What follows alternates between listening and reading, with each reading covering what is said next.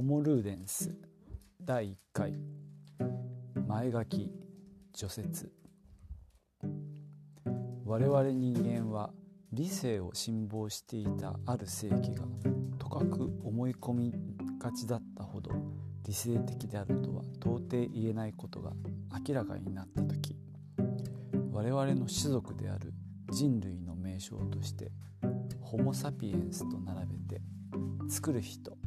すなわちホモ・ファベルという呼び名が持ち出された。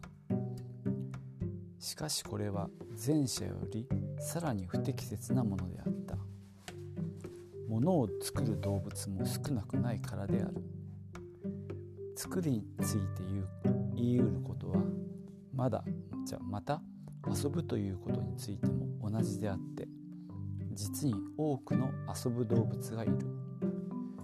それにもかかわらず私はホモ・ルーデンスすなわち遊ぶ人という言葉も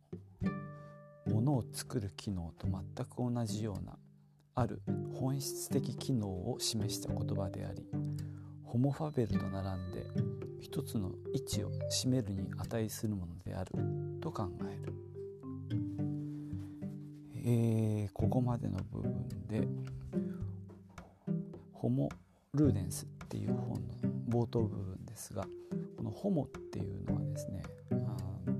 ヒューマンの元になっているラテン語で人間という意味なんですね。でサピエンスっていうのはその理性的っていう意味で理性的な、えー、と人間っていう意味でホモ・サピエンスが使われています。ファベルっていうのがラテン語で作るっていうことそしてルーデンスっていうのが遊ぶっていうことで人間をどう定義するかっていう、まあ、テーマなんですね。この本では、えー、著者のホイジンガーが人間を遊ぶ人